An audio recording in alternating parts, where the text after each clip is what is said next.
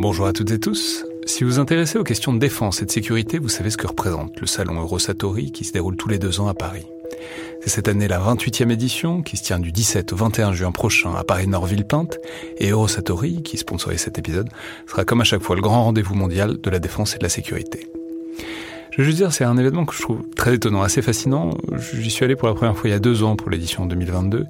Et euh, vraiment, si vous vous demandez ce qui se fait dans le monde militaire et en matière de sécurité, c'est là qu'on peut voir les dernières tendances, depuis les plus grandes geekeries et les innovations du moment, jusqu'aux grands équipements du futur pour les armées et les forces de sécurité en France et dans le monde. Bref, si vous intéressez de près à ce monde-là, c'est le moment de vous inscrire pour ce qui sera la plus grande édition de l'histoire du salon, avec plus de 1900 exposants et 60 000 visiteurs, vous pouvez le faire en allant sur eurosatori.com.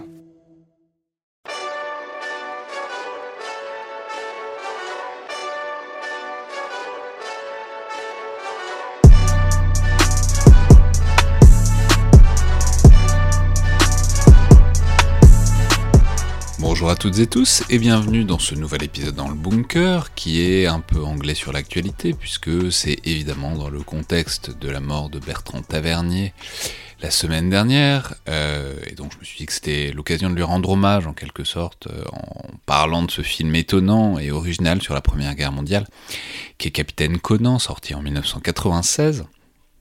Alors ça va être en, deux parties, ce qui est un peu exceptionnel pour les bunkers, mais c'était l'occasion, avec euh, deux invités qui sont un peu debout aussi par lesquels euh, prendre ce film, euh, qui sont aussi d'ailleurs un peu les, deux types de profils d'invités qu'on a souvent, à savoir un militaire ou ancien militaire, le colonel Jean-Luc Cottard, du comité de rédaction de la revue Ami du podcast qui est Inflexion, et euh, en deuxième partie, un historien de la Grande Guerre, qui est Nicolas Beaupré, maître de conférence à l'université de Clermont-Auvergne. Vous allez voir qu'ils ont les deux invités qui ont vraiment deux angles de vue assez euh, différents sur le film, au point que c'est amusant, mais c'est aussi euh, intéressant et, très complémentaire en fait, je trouve, pour détailler ce capitaine Conan.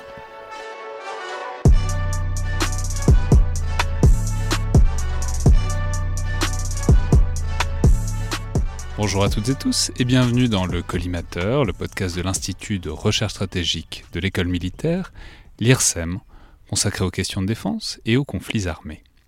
Je suis Alexandre Jublin et aujourd'hui, pour ce nouvel épisode dans le bunker de conseils de films ou de séries qui touchent euh, soit à l'armée ou du moins aux faits guerriers, euh, ce sera donc une émission qui rebondit un peu par rapport à l'actualité du décès de Bertrand Tavernier, immense euh, réalisateur français qui a, qui a touché à plusieurs reprises à la guerre sous l'angle historique, puisqu'il a notamment réalisé euh, évidemment la, vie et rien d'autre sur la Première Guerre mondiale, Laissez passer euh, sur la résistance, ou encore sous, forme documentaire euh, La guerre sans nom sur la guerre d'Algérie, au milieu de beaucoup d'autres films, Que la fête commence, Le juge et l'assassin, L627, etc., etc., etc.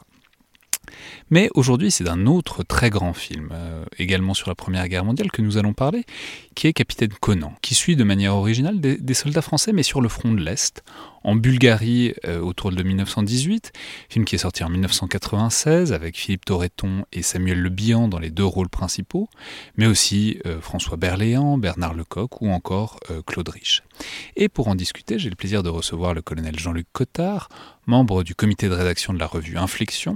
Alors les, auditeurs se souviendront peut-être que vous êtes déjà venu dans le podcast il y a plusieurs mois avec, avec Emmanuel Rioux, qui est la directrice de la rédaction de la revue, pour parler d'un numéro justement consacré euh, à guerre et cinéma.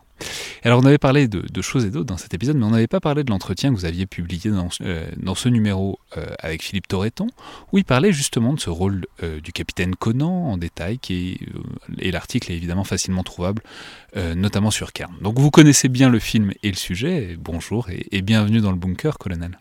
Bonjour, bonjour à tout le monde. Alors, je vais dire que moi, à ma grande honte, j'avais jamais vu ce film jusqu'à récemment. Je, savais que c'était un film à voir, mais j'étais jamais tombé dessus en quelque sorte. Je trouve que ça faisait un peu un mélange dans ma tête entre le Capitaine Fracasse et Conan le Barbare. Du coup, c'était pas très bien situé euh, dans, l'univers des films de guerre. Mais évidemment, j'avais déjà commencé à sortir de l'ignorance en, vous lisant et en entendant des, des références au film ici ou là. Et je m'y suis mis. Alors, je signale d'ailleurs qu'il est en ce moment disponible sur OCS. Et ça a été un grand choc parce que euh, c'est vraiment un immense film, notamment euh, visuellement. ça m'a fait un grand choc visuel parce qu'il y a des plans de, scènes de guerre qui sont vraiment somptueux, qui pourraient euh, passer pour du Coppola ou du Malik si on notait le nom du réalisateur. Pour du Kubrick aussi, qui est peut-être la référence la plus évidente, parce que ça partage un, certain nombre de thèmes avec les Sentiers de la Gloire. Je vais enfin ajouter que c'est un film qui, je crois, pour tout un tas de raisons, parle beaucoup à énormément de militaires, à travers ce, portrait d'un capitaine Conan, donc qui est un guerrier, un héros, une sorte de figure mythique euh, du soldat français, mais en même temps euh, toujours un peu à la limite, euh, aussi bien du point de vue de la discipline que surtout psychologiquement. Alors dites-nous, colonel, qu'est-ce qui vous a intéressé, vous, en tant que bon, cinéphile, amateur de cinéma, mais aussi en tant que militaire ou ancien militaire, dans ce, dans ce capitaine Conan de, de Bertrand Tavernier? Eh bien, là, j'ai récemment regardé Capitaine Conan. Je l'avais revu à l'occasion de la préparation de l'entretien avec Philippe Toretto. Et à chaque fois, j'ai retrouvé la même impression que celle que j'avais eue lorsque j'avais vu le film en salle en 1993. Une impression de, gêne et d'énervement, et en même temps une impression d'enthousiasme, euh, d'énergie folle. Et, j'ai été, euh, en permanence euh, pris par ces deux extrêmes et, c'est étrange de, s'apercevoir qu'à chaque vision, euh, je me retrouve partagé entre euh, l'attirance et la répulsion. Alors dites-nous, commençons. On va parler évidemment de toutes les raisons qu'il y a d'être enthousiaste à propos de ce film, mais commençons peut-être par le contre-pied. Qu'est-ce qui vous énerve Qu'est-ce qui vous gêne euh, dans, ce, dans ce Capitaine Conan? Alors, ce qui, m'énerve, ce qui m'énerve, c'est la reconstitution des batailles qui sont particulièrement horribles quand on voit les colonnes qui s'avancent tout doucement euh, et puis euh, qui des, troupes qui montent à l'assaut en étant à côté des colonnes qui, de, visiblement qui montent au front, mais on ne sait pas vraiment comment, avec des ambulances au milieu. Euh, il y a quelque chose qui dérange. les assauts sont des assauts qui sont clairsemés. On ne sait pas exactement qui est-ce qui donne les ordres. On ne sait pas ce qui se passe. Les obus qui sont clairsemés, alors qu'à cette époque, les obus, euh, surtout sur le front de l'Ouest, il est vrai, euh, tombaient beaucoup plus drus. Euh, le dispositif au bord du Danube à la fin du film est quelque chose d'assez hérétique d'ailleurs, comme le souligne le capitaine Conan. Ça, c'est pour l'aspect euh, tactique. Alors, alors simplement, je, je, vais dire que effectivement, c'est. Mais hein, alors, ça, ça, ça dénote, enfin, ça déroge beaucoup avec ce qu'on a l'habitude de voir, forcément, de scènes de la Première Guerre mondiale. Mais en même temps, c'est parce qu'on voit aussi beaucoup de scènes de la Première Guerre mondiale qui viennent évidemment du front de l'Ouest, des tranchées euh, de, de l'Est de la France. Là, c'est c'est pas le cas, c'est pas le théâtre, c'est vraiment la. Alors, si c'est la frontière bulgare, euh, c'est précisé au début du film, donc vers 1918. donc, il, n'empêche que, il n'empêche que lorsque vous acheminez une colonne, une colonne euh, vous pouvez avoir une colonne logistique avec des troupes, etc., mais vous, n'avez pas une colonne d'assaut qui se franchit l'itinéraire de la, colonne logistique. tout ça, ce sont des choses que l'on voit quand on, connaît un peu, et donc ça énerve, ça énerve un petit peu. De la même façon que tout, la partie uniformologie et, et, euh, et phaléristique énerve, dans la mesure où tous les officiers ont tous et la Légion d'honneur et la médaille militaire ce qui n'est pas le, cas, puisque si les officiers peuvent avoir facilement la Légion d'honneur, seuls les officiers issus du rang qui ont reçu la médaille militaire euh, en sous-officiers ou aspirants peuvent prétendre apporter euh, toujours la, médaille militaire. on peut préciser que, que chose de ce style. Il y, a par ailleurs un artifice qui est assez visible, qui est assez amusant, qui est le fait que tout le monde ait un uniforme de la même couleur, sauf le capitaine Conan qui a une un magnifique veste de chasseur bleu horizon, alors que tous les autres sont habillés dans une sorte de kaki un peu un peu terne. Euh, bon, on comprend pourquoi. C'est parce que c'est un homme, c'est censé être un militaire qui sort du rang, qui se distingue de toutes les manières possibles. Mais quand même, au, bout de la 20e minute, on commence à se demander mais pourquoi il est, c'est le seul à avoir une veste différente quoi. Oui, oui, oui. Alors, ça, ça, je pense qu'à la limite, on arrive à, on arrive à le comprendre, puisque euh, les corps France sont des corps un peu particuliers, donc euh, pourquoi, pas des, pourquoi pas un chasseur euh, Pourquoi pas un chasseur qui a été choisi pour former au sein du régiment un, un corps franc particulier? À la limite, pourquoi pas Il y a une autre chose qui, à propos de l'uniforme du, capitaine Conan, il y a quelque chose qui me, chagrine, c'est qu'on le voit avec ses deux galons blancs de, lieutenant, puis quand il passe capitaine, brusquement, il y a des galons jaunes. Enfin, là, il faut vraiment avoir l'œil, mais voilà, c'est assez amusant de le voir. Ouais, alors par ailleurs, vous avez commencé à faire référence à la notion de corps France, et c'est aussi ça qui est assez intéressant, je pense qu'on en, reparlera, mais c'est euh, c'est vraiment l'idée, c'est que Conan et avec ses hommes, c'est un peu déjà la mythologie du commando, c'est-à-dire c'est des corps France, c'est-à-dire un groupement qui est détaché du reste du régiment pour faire des coups, euh, des coups de main euh, à l'arrière des, lignes ennemies pour notamment rapporter des prisonniers du renseignement. Donc c'est euh, ceux qui prennent le plus de risques, qui ont les actions les plus héroïques, et ça, touche, enfin c'est vraiment au, cœur même de l'intrigue du film, c'est-à-dire cette espèce de tension entre ceux qui... Ah, c'est ce que, le, Philippe Torreton dit à la fin du film, c'est entre ceux qui font la guerre et ceux qui la gagnent. Et c'est vraiment la mythologie du commando déjà. Ce qui est intéressant, c'est de voir comment ce, cet officier euh, est, est, un véritable chef de bande qui s'intéresse à ces hommes. Alors c'est là qu'il est très intéressant Conan, parce que il, il correspond à, à, tout ce que l'on, tout ce que chacun des officiers aimerait euh, pouvoir faire. Il est, il, il, il, connaît à fond la tactique, il connaît à fond ses hommes, il connaît à fond les, techniques. Euh, quand il prend le, le, pistolet de, son ami Norbert pour le donner à son armurier, euh, il lui dit regarde la, la queue de détente là, ça va pas là, c'est trop, c'est trop mou. Euh, enfin, il y a un côté qui, cet homme est omniprésent, omniscient. Il, connaît la vie de ses hommes, euh, il connaît euh, leurs faiblesses, il connaît leurs forces. Euh, cet homme, en tant que chef, un, il est complètement charismatique. Il fait tout ce que fait ses hommes et, il avance et il les entraîne. Et, c'est extrêmement enthousiasmant de voir cet homme, la façon dont il, dont il procède. Mais en même temps, c'est il, cultive tellement son, originalité qu'il critique de façon euh, un peu euh, primaire euh, les autres officiers, et c'est un peu dommage.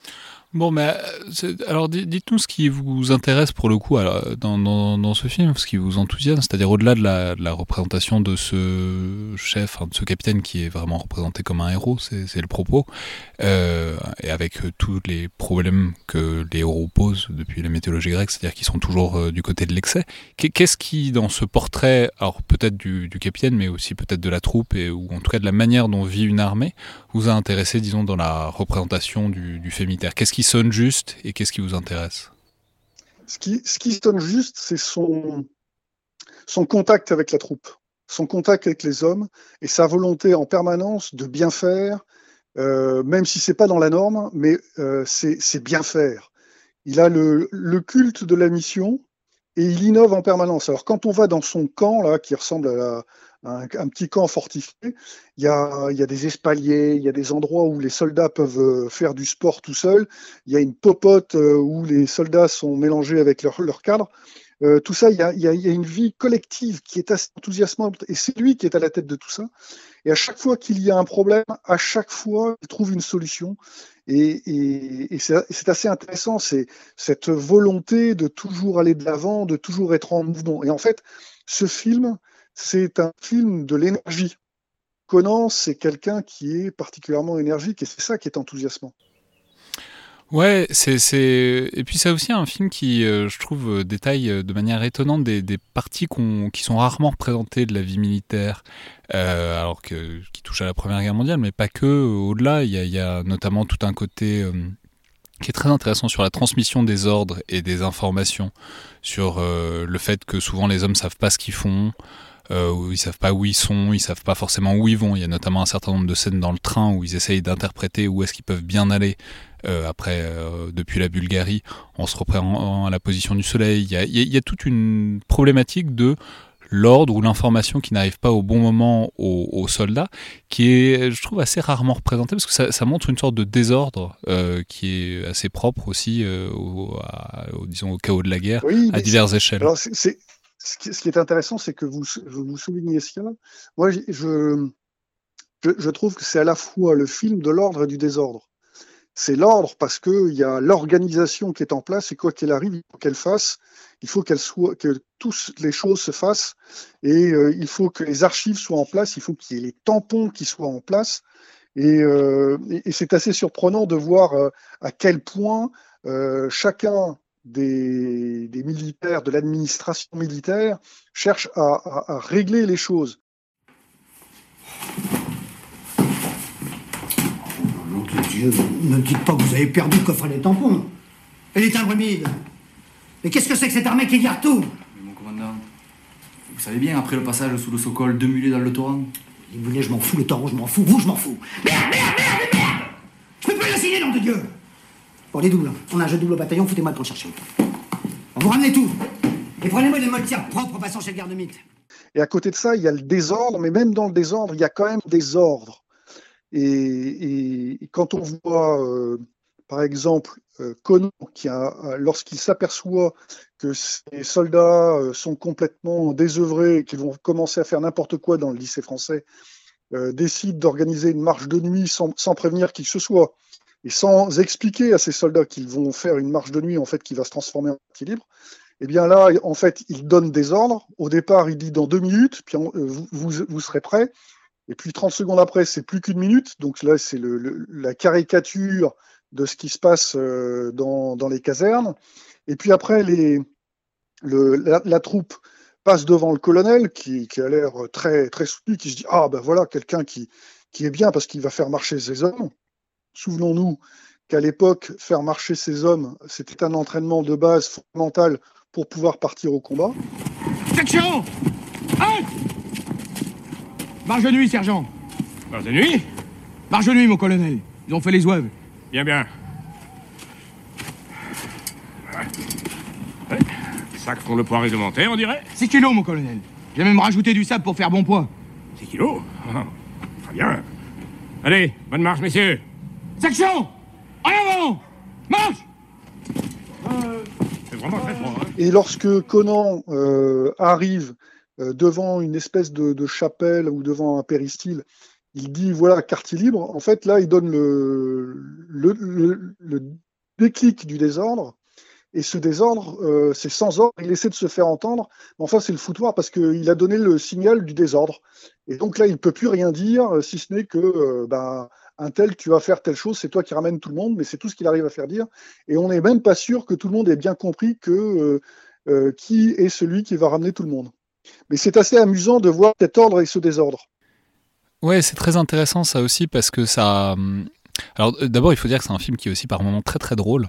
Euh, comme Bertrand Tavernier était d'ailleurs tout à fait capable de, de le faire, c'est-à-dire de jouer sur plusieurs registres différents. Il y a, il y a beaucoup de scènes, de, notamment celles que vous venez de décrire, de comiques quasiment troupiers, quoi, qui relèvent de, de, de des, dynamiques de la troupe. Mais ce, vous avez aussi renvoyé un truc qui est qu'il y a une un bon tronçon du film qui se passe effectivement à Bucarest, donc des hommes qui ont quartier libre après leur victoire, leur percée euh, sur le front bulgare. Et ça renvoie à une autre dimension qui est qui est pas souvent vue, qui est la dimension du maintien de l'ordre pendant euh, la relâche. C'est-à-dire on, accorde un temps de repos aux soldats, mais on leur accorde un temps de repos dans un endroit, dans une ville où ils en profitent, mais assez rapidement on comprend on comprend que ça devient complètement ingérable.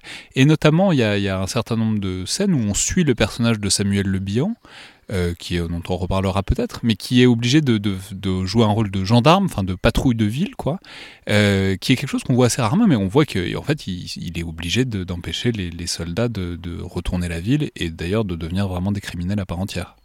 Alors, vous savez, ce, rôle de maintien de l'ordre, entre guillemets, c'est quelque chose qui existe euh, sur toutes les garnisons où vous avez des unités qui sont déployées. Vous avez un service qui est désigné, euh, c'est n'importe quel groupe avec un chef à la tête et qui, euh, qui va faire ce genre de choses.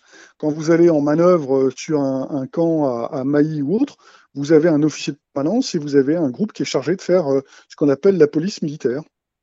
Donc c'est assez amusant parce que on voit, on voit comme ça euh, la pérennisation d'un certain nombre de choses et, et c'est amusant la façon dont il le retranscrit et la façon dont on voit comment euh, Norbert, le lieutenant Norbert, euh, qui est joué par euh, Samuel Le Bihan, est, à la fois strict et compréhensif. Et, là, on voit un côté paternaliste de, de l'officier qui est assez amusant, un paternaliste très, très décontracté quand on fait la comparaison avec Conan. Simplement pour en revenir à ce personnage de Samuel Le Bihan, qui est, qui est intéressant parce qu'il représente aussi autre chose en termes de, de rôle de l'officier, en termes de parcours d'officier. Il est dit quelque part qu'il n'est pas Saint-Cyrien.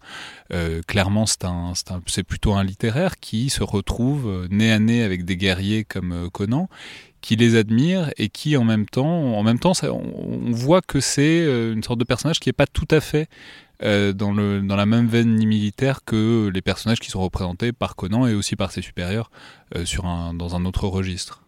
Bah, en, fait, le, lieutenant Norbert, c'est un, civil. Ce qui est assez intéressant, c'est que dans le film, on fait assez fréquemment la distinction entre les civils et les militaires. Or, pour certains, ça fait quand même presque cinq ans qu'ils sont euh, sous les drapeaux. Et au bout de cinq ans, est-ce qu'il peut y avoir encore une différence entre les civils et les militaires?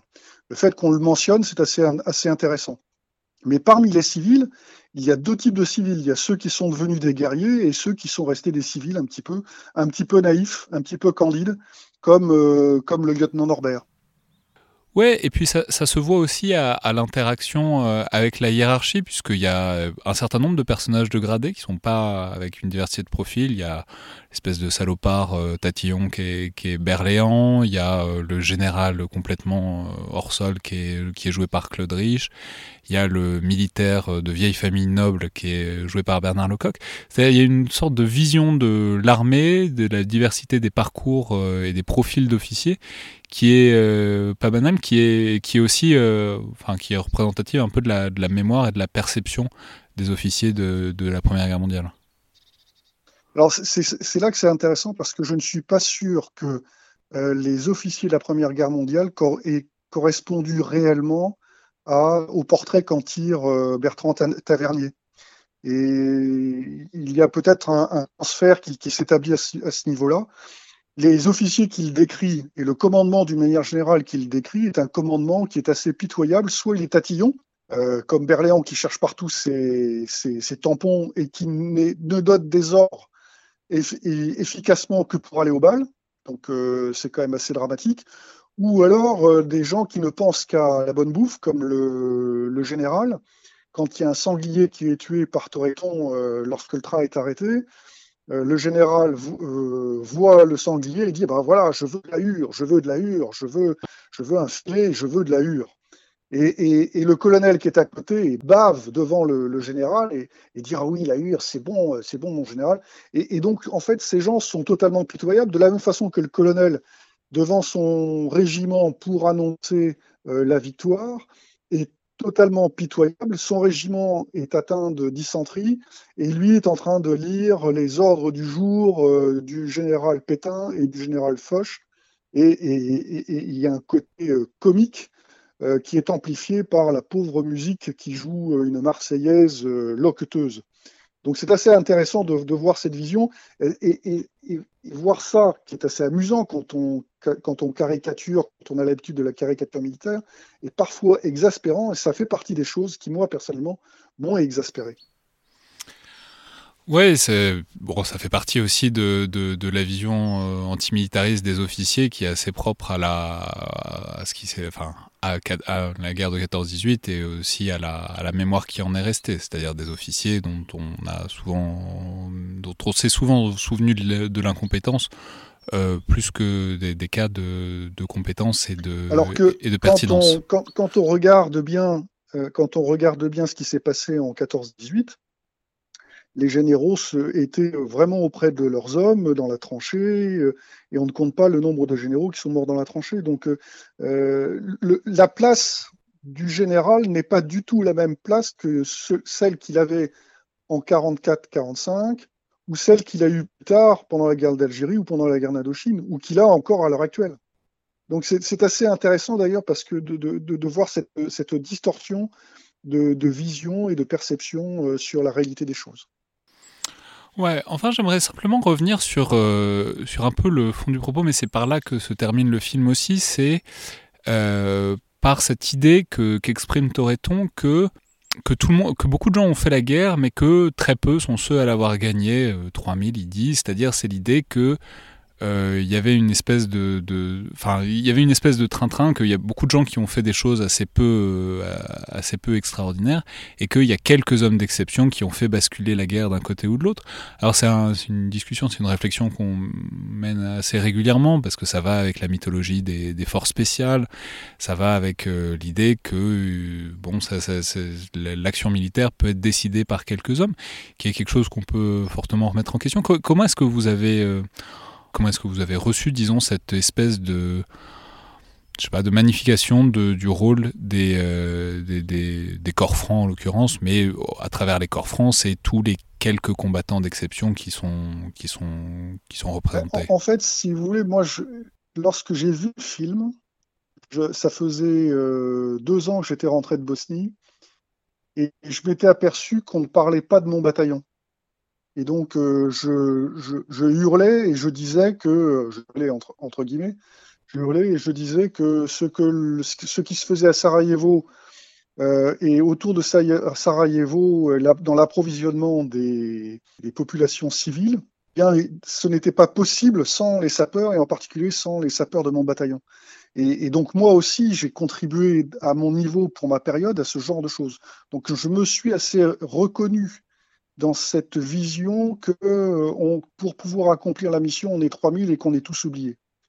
Euh, en fait, chaque militaire pense qu'à chaque fois qu'il a fait quelque chose, euh, il, a, été oublié et qu'il n'est jamais vraiment récompensé ou mis en valeur à sa juste valeur.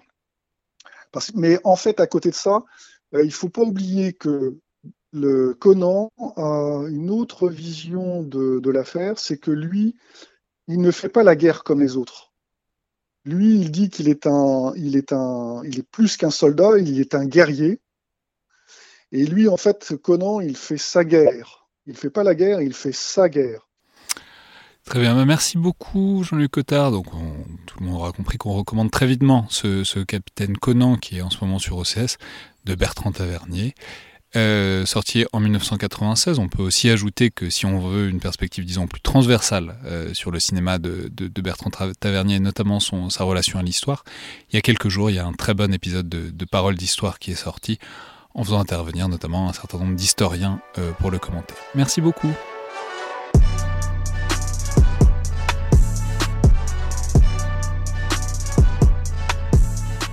J'ai donc à présent le plaisir d'être euh, en ligne avec l'historien Nicolas Beaupré, maître de conférences à l'université de Clermont-Auvergne, spécialiste de la Première Guerre mondiale, puisque euh, vous avez fait notamment votre thèse euh, sur les écrivains français et allemands pendant la Grande Guerre. Donc bonjour, merci beaucoup d'être dans le bunker. Bonjour, bonjour à vous, merci de m'avoir invité.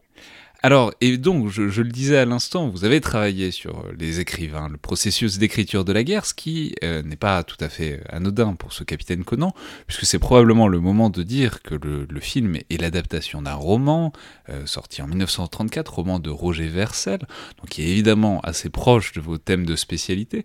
Donc, comment, comment est-ce que vous voyez en quelque sorte ce film qui est Capitaine Conan à travers le prisme, c'est-à-dire à travers les filtres successifs de romans puis films euh, qui représentent une réalité, euh, réalité de la Première Guerre mondiale que vous connaissez aussi évidemment très bien. Alors, peut-être quelques mots euh, sur l'auteur et puis sur, sur son livre et puis aussi sur le contexte de parution du roman, puisque bon, il y a beaucoup d'ouvrages qui sont publiés déjà pendant le premier conflit mondial. Il y a une grande vague de, on pourrait appeler par un oxymore, littérature testimoniale, c'est-à-dire à la fois des témoignages et en même temps déjà une première euh, fiction, fictionnalisation de l'expérience de guerre. Et puis on a une deuxième vague qui qui est très nette en fait quand on étudie le nombre de publications qui émergent à partir de la fin des années 20 euh, et donc, euh, notamment avec le succès international du roman d'Erich Maria Remarque, euh, À l'Ouest, rien de nouveau. Et c'est dans cette seconde vague de littérature que s'inscrit en fait le livre de Roger Verfel, donc Capitaine Conan, puisque tout au donc, la première moitié des années 30, en fait, on a un vrai euh, retour, en fait, 20 ans après le premier conflit mondial, on a un vrai retour de la, de la Grande Guerre.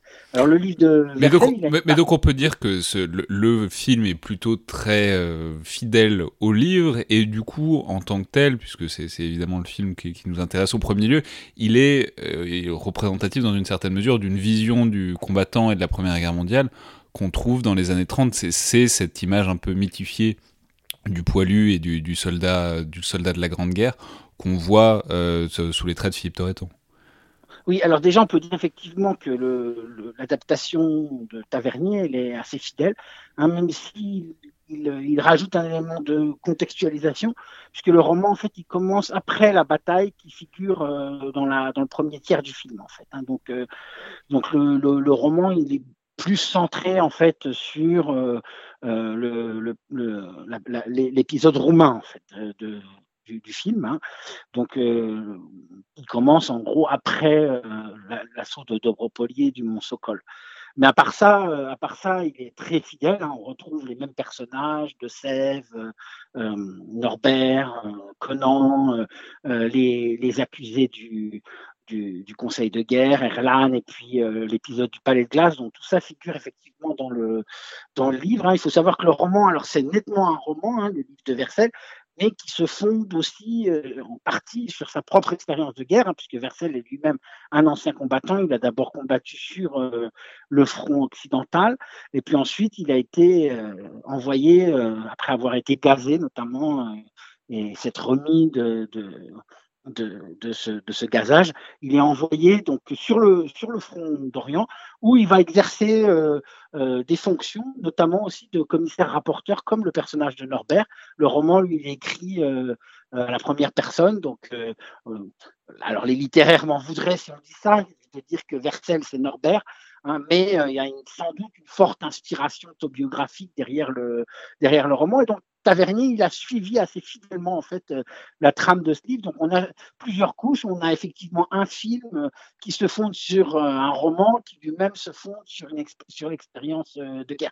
Donc on retrouve toute une série de, jeux de miroir et de médiation ou de médiatisation finalement de cette de cette expérience de guerre, avec une particularité quand même hein, qui est à la fois celle de Versailles et celle de Tavernier, c'est qu'on n'a pas, c'est que les deux, hein, ni, ni Versailles d'abord puis ni Tavernier ensuite, hein, n'ont euh, choisi euh, un poilu, on va dire, typique. Alors certes, la figure du combattant, c'est une figure centrale euh, dans, dans, la mémoire de la Première Guerre mondiale dès les années de guerre, puis dans les années 20, puis dans les années 30, et en fait jusqu'à aujourd'hui, on peut dire. Hein.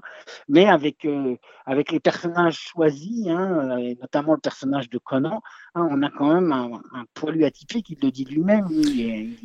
Mais il, le dit de manière répétée. oui, c'est ça. C'est pas un poilu, c'est un guerrier, c'est un chasseur. Le château, les mêmes vicomtes et Biffin. Alors je respecte, un vrai soldat. Comme toi. Non, lui c'est un soldat. Moi je suis un guerrier. La différence Je suis un loup, c'est pas un loup. D'ailleurs, on le voit en train de chasser. C'est important cette scène. Il, pas il appartient lui-même au, chasseur. Hein, il a son, son, uniforme de chasseur. Donc il y, a, il y, a, un jeu effectivement sur. Euh, il, est, il, est, doublement chasseur, on va dire. Hein. Mais du coup, comment est-ce que vous voyez cette représentation? Qu'est-ce que ça vous pas Enfin, c'est-à-dire comment est-ce que, comment quelle vous semble être l'originalité, disons, de, de, de, de Capitaine Conan dans cette vision du poilu et de la Première Guerre mondiale? Bah, il est original parce qu'il choisit un roman qui se passe euh, sur le front, enfin qui se passe euh, sur le front d'Orient. Hein, donc euh, c'est vrai que c'est un front. Quand le film il est, il, projeté en 1996, qui reste encore euh, largement méconnu. On en a un peu plus parlé euh, depuis le centenaire et tout, mais bon, là, c'est déjà une première, euh, originalité. Puis ensuite, c'est une deuxième originalité parce qu'effectivement, hein, le les personnages qu'il choisit, ils rompent un peu avec l'image un peu mythologique du poilu comme victime de la guerre, embourbé dans la boue, dans les tranchées, etc. Là, on a un guerrier, en fait, un combattant. Hein, qui, qui, ne correspond pas finalement à, l'imagerie qu'on peut avoir du, simple poilu de du simple poilu de 14, hein, quelqu'un qui euh, on, a l'impression, prend parfois plaisir à tuer, hein, euh, est plutôt un, un crapahuteur, euh, organise des, des, opérations de commando à son propre corps franc, a aussi une relation d'autorité avec ses hommes tout à fait originale. Puis du point de vue historiographique, hein, il arrive à un moment aussi, le film de Tavernier, hein, où les historiens discutent beaucoup aussi de la question de la violence de guerre.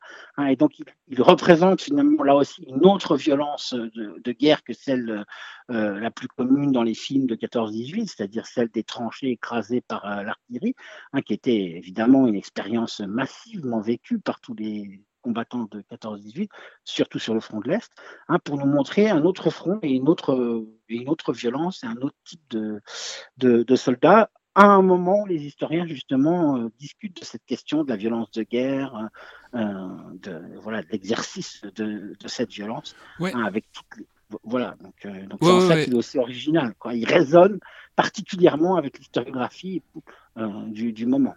Ouais, et par ailleurs, ce qu'il y a d'intéressant, c'est que, et je trouve l'une des grandes originalités, c'est qu'il montre la continuité de la violence au-delà du front, au-delà de du combat, puisque c'est, euh, enfin, il y a quand même les deux tiers peut-être euh, du film Oui. qui parlent de Oui. l'arrière, qui parlent de la démobilisation, qui parlent de la justice et de la, enfin, de la police puis de la justice militaire. Donc ça, de, de ce point de vue-là, c'est-à-dire comment est-ce que vous avez vu ce, ce tableau de ces soldats qui, pour qui la guerre euh, cesse ou se met en pause, mais qui, cesse- qui ne cessent pas d'être violents pour autant? Ça aussi, hein, c'est- très intéressant. Et c'est aussi à relier avec l'autre film de Tavernier, La vie et rien d'autre, hein, qui est une autre méditation sur la sortie de guerre finalement.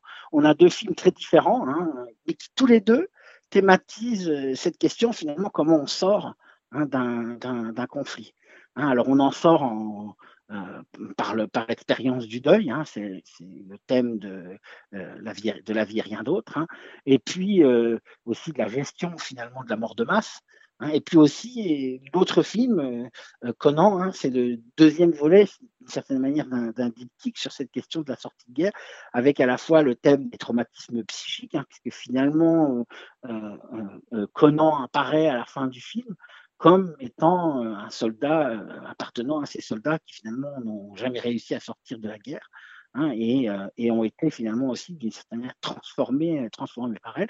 Puis après, il y a le côté politique, effectivement, c'est-à-dire qu'on on sort pas, si on, si on, que l'armistice de 1918, ça aussi, c'est une, une intuition extrêmement forte de Tavernier, hein, que l'intuition de, 14 de, de, de 18, euh, l'armistice de 18, pardon, euh, ne met pas fin au conflit et que celui-ci notamment se poursuit, euh, se poursuit à l'est, hein, en- avec des changements géopolitiques euh, majeurs. Et, et là, Oui, c'est la, c'est réplique légendaire de. François Berléand de dire l'armistice, ça n'est pas la paix. Contrairement à ce que vous avez l'air de croire, nous sommes toujours en état de guerre. Contre qui? Qu'est-ce que vous en avez à foutre ceux sur qui il faudra tirer, les Hongrois ou les bolcheviks de Trotsky. En attendant, nous sommes dans un pays ami, allié. Alors pas de provocation, pas de rix, pas de beuverie et pas de pillage. Et l'armistice? Et bah quoi l'armistice? L'armistice, euh, c'est pas la paix. Euh, qui, qui, je- je- qui, qui est, qui est très intéressante parce que effectivement c'est contre-intuitif surtout dans la manière dont on a écrit la fin de la guerre euh, du côté occidental. Mais effectivement ça, ça n'est que le début d'autre chose et Ouais. ça n'est pas On le traité. presque dire que historiographiquement, euh, Tavernier, il est à la fois dans son temps, hein, avec sa réflexion sur la violence de guerre, et puis même peut-être qu'il a euh, 15 ans d'avance, quoi. Parce que là, 10 ans d'avance, parce que la question de la sortie de guerre, hein, c'est une question sur le plan historiographique. Je pense au livre de Robert Gerwart hein, sur qui s'appelle Les Vaincus, hein, qui, traite justement cette question de la, continuation de la guerre après la guerre entre 1918 et 1923, avec une poursuite de, la violence qui dilate d'une certaine manière les dates du premier conflit mondial. Et, là, il, est tout à fait aussi finalement dans cette, vision-là, hein, nous donnant à voir finalement une guerre euh, euh, dont, on, dont, on ne sort, euh, dont on ne sort pas aussi simplement euh, qu'en- en- qu'en- qu'en- qu'avec une signature au bas du papier de l'armistice dans le, dans le wagon de Compiègne. très bien et ben merci beaucoup Nicolas Beaupré Ben, merci à vous. Et puis, il faut Et revoir ces deux films de Tavernier donc, euh, qui sont magnifiques. Il avait prévu d'en faire un troisième, d'ailleurs. hein. Euh, lorsque j'étais étudiant, on l'avait invité à Lille. euh, et il nous avait, il nous avait dit à l'époque euh, qu'il aurait bien aimé, euh, qu'il aurait bien aimé faire un troisième film sur la Première Guerre mondiale, qu'il avait prévu fait une trilogie, et que l'échec relatif de Conan, hein, puisque le premier film n'avait rien d'autre, avait un succès commercial, mais le, le second, euh, Capitaine Conan, a été un échec relatif au box-office, même si maintenant c'est un film qui s'est imposé comme euh, presque comme un classique de l'histoire de la Première Guerre mondiale, l'avait empêché hein, de, de faire le troisième film qu'il aurait voulu, qu'il voulait- qu'il aurait voulu faire.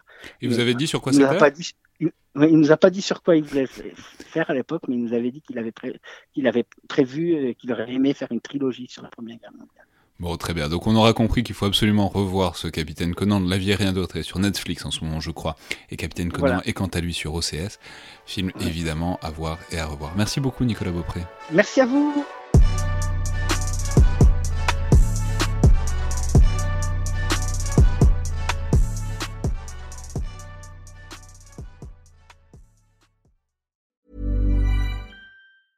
This Mother's Day, treat mom to healthy, glowing skin with Osea's limited edition skincare sets. Osea has been making clean, seaweed infused products for nearly 30 years. Their advanced eye care duo brightens and firms skin around your eyes, while the Golden Glow Body Trio nourishes and smooths skin all over. Go to OSEAMalibu.com and use code MOM for 10% off your first order site wide.